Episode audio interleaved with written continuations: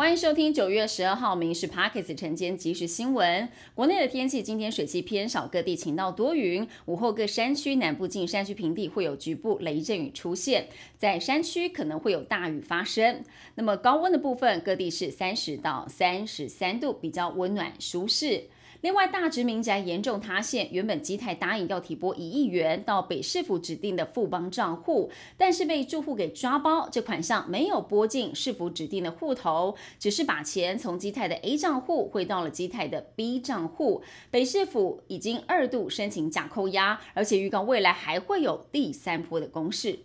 新竹市长高虹安豪宅名车的一个争议，被爆料男友李中庭他租的五千万豪宅，屋主拥有建商背景。绿营议员质疑高虹安借着李中庭来当人头，来规避政风单位的调查，按铃告发涉及了贪污。前新竹市文化局长钱康明他也爆料，点名李中庭不具有市府人员身份，但是经常在外面帮忙谈事情，也曾经私底下向高虹安来警告，迟早会出事。不过李。中庭发声明说，没有收受建商的利益，也不是私下乔事。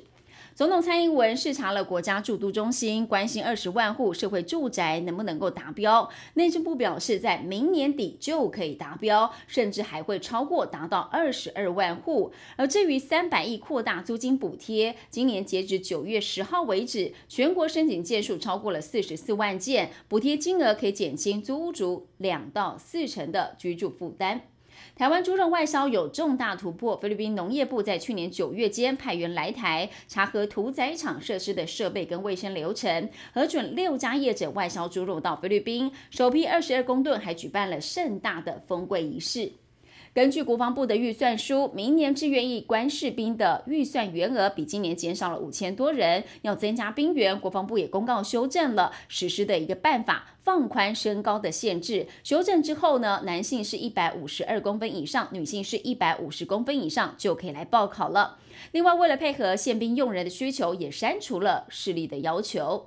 国内登革热疫情持续的延烧，台北市已经累积了四十例的病例。公卫专家指出，登革热是经由带登革热病毒的埃及斑纹跟白线斑纹叮咬感染。病媒蚊喜好在上午的八点到十点，下午的四点到六点出没，民众这个时段要出门要做好防蚊的措施。卫福部跟劳动部今天会邀集罕病团体、身障团体还有代表团体，对申请外籍看护的十二项身心障碍类别讨论放宽家庭看护义工的申请条件。卫福部表示，身心障碍者渴望优先获得放宽申请外籍看护，免除做巴士量表的评估。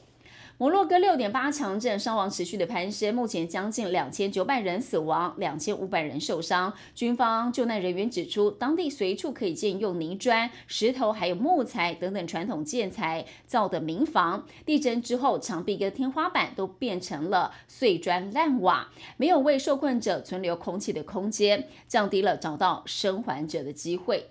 以上新闻由民事新闻部制作，感谢您收听。更多新闻内容锁定下午五点半《民事 Parks 晚间即时新闻》。